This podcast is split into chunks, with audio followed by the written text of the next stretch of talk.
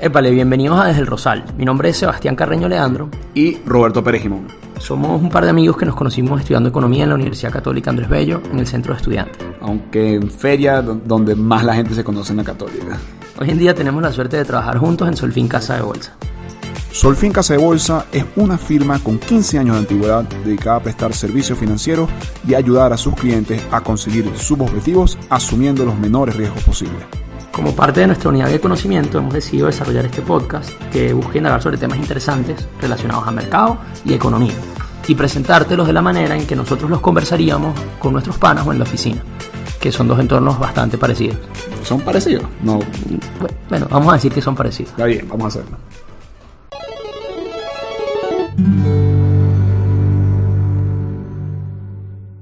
Hola, bienvenidos a Desde el Rosal. Estamos aquí ahorita en nuestro quinto episodio y queremos hacer una dinámica distinta. Hemos estado entrevistando gente, creo que hemos recibido un buen feedback de los capítulos anteriores y la verdad es que Roberto y yo la hemos pasado bien haciendo estos capítulos.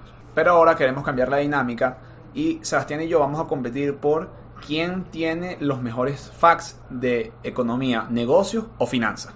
La idea es que los dos vamos a decir facts sobre el mercado y nos gustaría que ustedes nos digan más adelante cuál les gustó más o quién de los dos les pareció trajo al programa mejores eh, facts. Así que voy a empezar con un pequeña palabras de reto para mi contrincante. Eres un enano siniestro. Yo no estaba preparado para eso. Eh,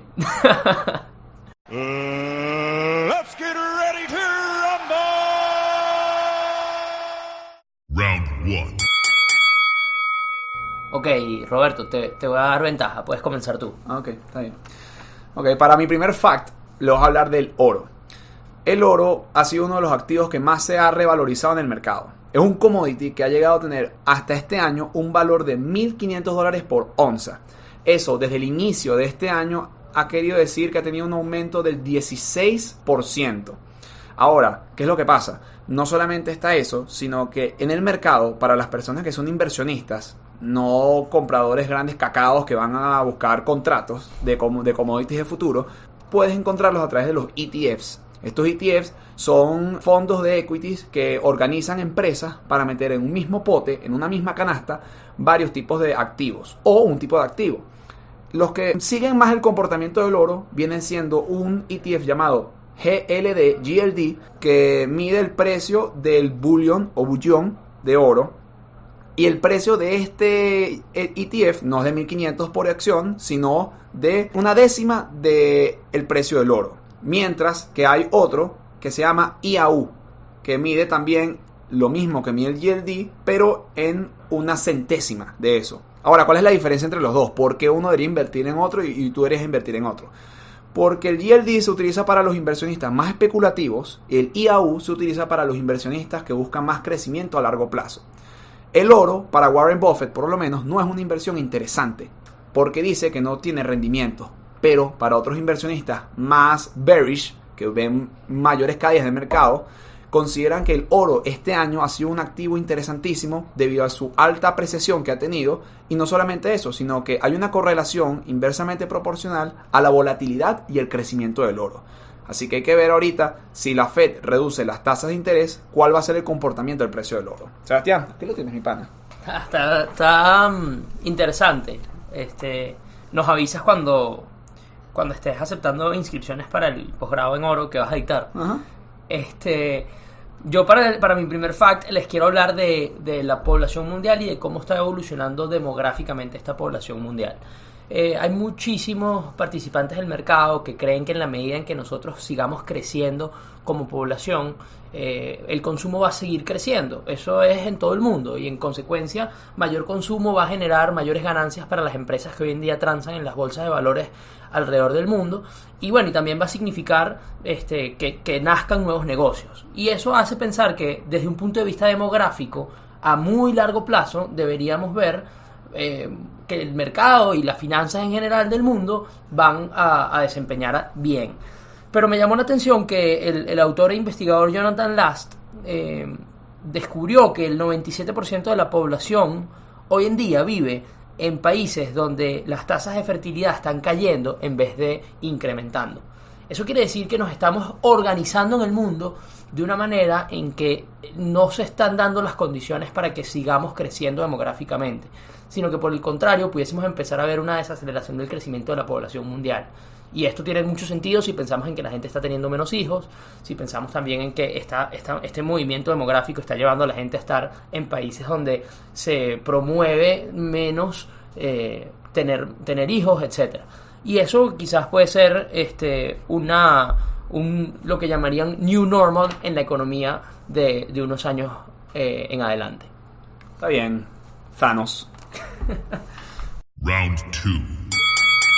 Bueno, pareciera entonces, Robert, tú me dirás si estás de acuerdo, que si comenzaste tú, puedo decir yo este. No, pero eh, ¿qué importa? Dale. Mira, sobre la pobreza. eh, de alguna manera, ¿Qué sabes tú todos, de pobreza? mucho, pana, sé, Mm. sé mucho. Seguro. Eh, sobre la pobreza, en- tenemos la impresión, o, puede ser inclusive eh, la conocemos la realidad de que Estados Unidos es una economía particularmente sólida y probablemente la primera del mundo. Entonces, eh, me, causa mucho interés que a pesar de ser una economía con el desempleo con un desempleo menor al 4%, que además es el menor en los últimos 50 años, a pesar de ser una economía que sigue creciendo dentro de las economías desarrolladas, de, las cuales muchas se han desacelerado, este, a pesar de todo eso, hay un dato que hace reflexionar sobre el tema de la pobreza. De acuerdo a David Weiss, que es un profesor de la Universidad de Harvard, eh, el 46,1% de los americanos mueren con menos de 10 mil dólares en su patrimonio. Entonces, claro, pensamos en Estados Unidos, en, en- en lo grande que es la economía, en, lo- en lo- en el buen desempeño que tiene, y escuchas esta estadística y te lleva a preguntarte si eso es así en la primera economía del mundo, qué está ocurriendo en economías más pequeñas y qué está ocurriendo con, con la gran cantidad de la población mundial. Y bueno, este me pareció una reflexión interesante. Me imagino que para ti no es una de esas preocupaciones morir con menos de 10 mil dólares, ¿verdad? Quisiera yo poder morirme con 10 mil dólares entre mis activos. Bueno, aunque a ti te gusta hablar de la pobreza de Estados Unidos, yo sí voy a hablar de un país que está sumido a una continua y estructural pobreza, Argentina. Argentina es uno de los países de Latinoamérica, pudiera decir el país de Latinoamérica con más crisis desde 1890. Ha tenido ocho crisis económicas y innumerables crisis políticas desde que sucedió una de las llamadas crisis de Valgrim. La crisis de Valgrim vino siendo una compañía de suplemento de agua que decidió construir un edificio inmenso a través de la emisión de deuda. Eh, como sucede muy usualmente con los argentinos, ellos gastan más de lo que generan en ingresos. Esta empresa decidió que en el momento que Argentina se consideraba, Buenos Aires se consideraba como una capital europea en América Latina, ellos iban a crear el Palacio que corre de aguas. Este palacio iba a ser muy eh, eh, novedoso, lujoso, así como cuando Guzmán Blanco hizo la modificación parisina en Venezuela y al final terminó siendo que ni siquiera los argentinos pudieron pagar y terminar ese, ese proyecto. Qué rebuscado. O sea, si, si vas a hablar de, de deuda y si vas a hablar de crisis en Latinoamérica, vives en Venezuela, pues. Eh, ignorando a, a este pequeño siniestro, eh, entonces los argentinos a partir de ese momento han caído en más de ocho crisis económicas en su historia. Una de las que más destacas de esa, además, como parte del FACT, viene siendo el corralito. El corralito fue una crisis que se generó en el gobierno de Carlos Menem, en el que los argentinos tenían en sus bancos nacionales moneda extranjera, moneda en dólares. Y el gobierno decidió expropiarles esa deuda. Literalmente agarró los 800 mil dólares que hubiera tenido Sebastián en esa cuenta el momento y se los quitó, y se los quitó, se los arrebató y no se los devolvió. Los argentinos perdieron un capital de valor que superan cualquier tipo de intervención gubernamental desde entonces. Típica política o, o- o situación que Roberto apoyaría con sus tendencias de ideológicas de izquierda. Ajá. Ya iba a terminar eso. Y a partir de ahí, después de ese momento, Venez- eh, Argentina, yo iba a decir Venezuela, Argentina cayó en un default de la deuda. Un default de la deuda quiere decir que Argentina no cumplió con sus compromisos de deudas soberanas y deudas, cor- y deudas corporativas que pudiera tener el Estado Me suena cero conocido, tipo. y perdió el acceso a los mercados internacionales. No podía acceder a pedir prestado ni a ninguna institución financiera, por lo menos de las que aceptaban el tema del default. Luego de eso vino el tema de los fondos buitres, que fueron fondos que tenían mucho, mu- una gran cantidad de esa deuda argentina y a través de ella querían solicitar condiciones o, bueno, recompensas completamente absurdas que no podían cumplir los gobiernos argentinos. En la época de los Kirchner, ellos decidieron ignorar esta deuda, decidieron que, que el país iba a vivir solamente de la deuda doméstica, del consumo doméstico, y cuando vino el gobierno del ya saliente presidente, expresidente Macri, bueno, sigue siendo presidente, él decidió pagar esa deuda y hacer que los argentinos, o por lo menos el mercado argentino, pudiera acceder a los mercados internacionales. Y luego de sus cuatro cortos años que tuvo en la presidencia, logró ese objetivo. El tema es que, como siempre, Argentina tiene un problema estructural muy particular que siempre afecta en los ciclos económicos. Sequías constantes que acaban con su producción de agricultura, lo que los lleva a producir menos de lo que gastan. Una, cesa- una incesante política monetaria de imprimir dinero, lo que lleva a unos niveles de inflaciones muy altos. Una deuda externa dolarizada que no logra tener la capacidad de contrarrestar la, la- la ayuda que puede traer al país. Una moneda muy débil como el peso y una experiencia traumática para los argentinos desde 1890 hasta ahorita, de que básicamente los argentinos no ahorran en pesos, o por lo menos la clase media no ahorra en pesos. Por lo que pasa que cuando un país entra en una crisis tan severa como la Argentina, los argentinos empiezan a vender sus pesos y empiezan a comprar dólares, lo que lleva a que la depreciación del peso viene siendo monstruosa y caen en ciclos económicos de los cuales no sabemos si Argentina puede escapar. Supéralo, pana. Final round. Fight. Ajá, tercero y último. eh, dale, Robert. Tu mejor intento. Dale, pues. Ok. Vamos a lanzarles este último fact, que viene siendo otro tema de actualidad que me interesa mucho, que es el Brexit.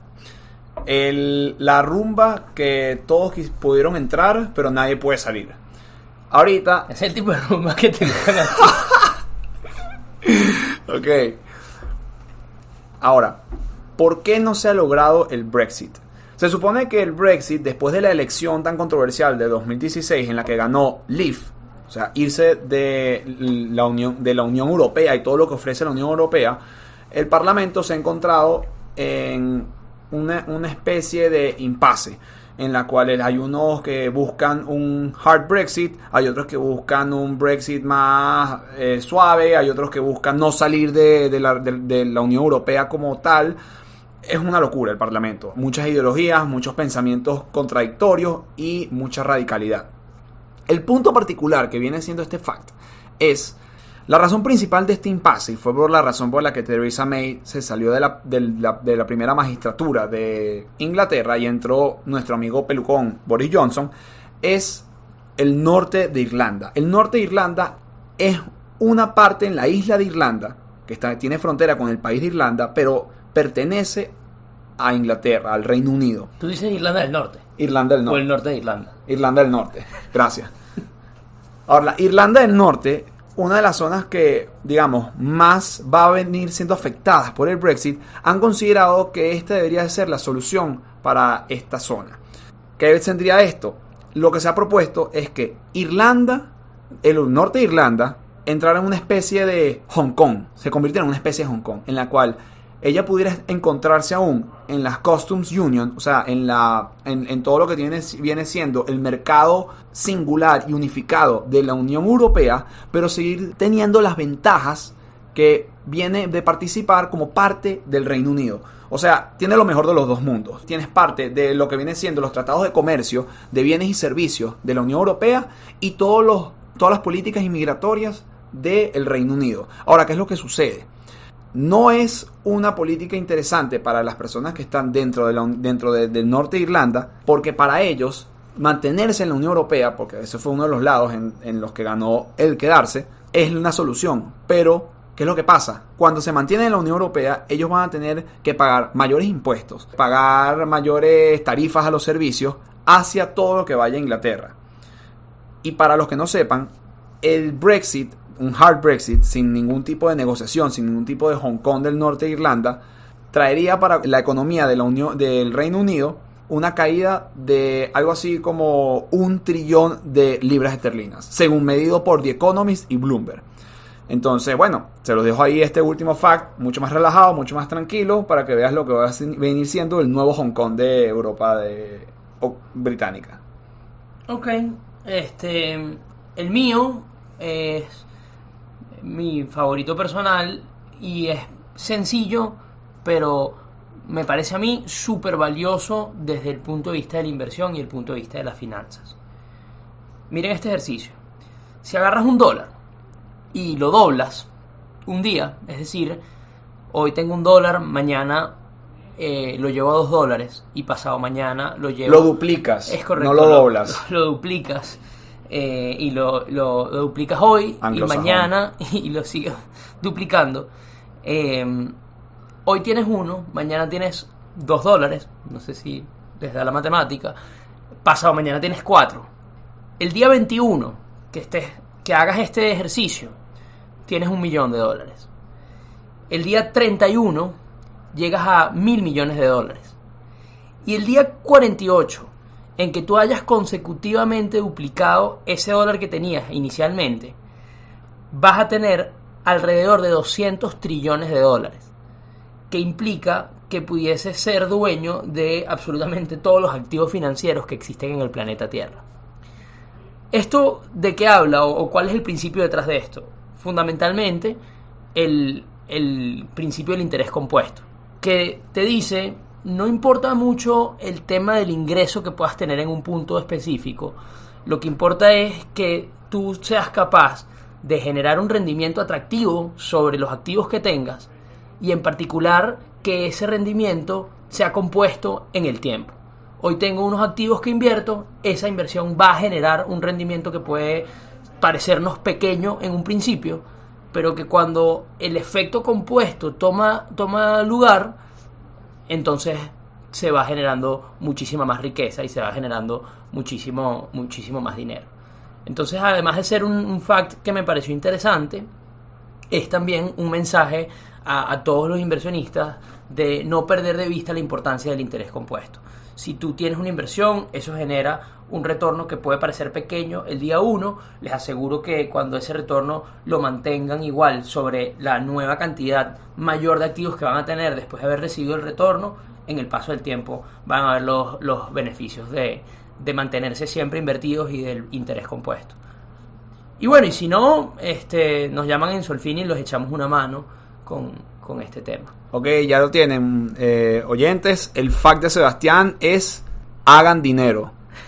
Nadie, nadie lo había pensado. nadie había pensado. Hagan dinero. Está bien, muy bueno. No solamente es hagan dinero, Brutal. sino es demostrar que nosotros en efecto No, podemos, no. podemos ayudarlos en esa dirección, a cumplir con ese objetivo.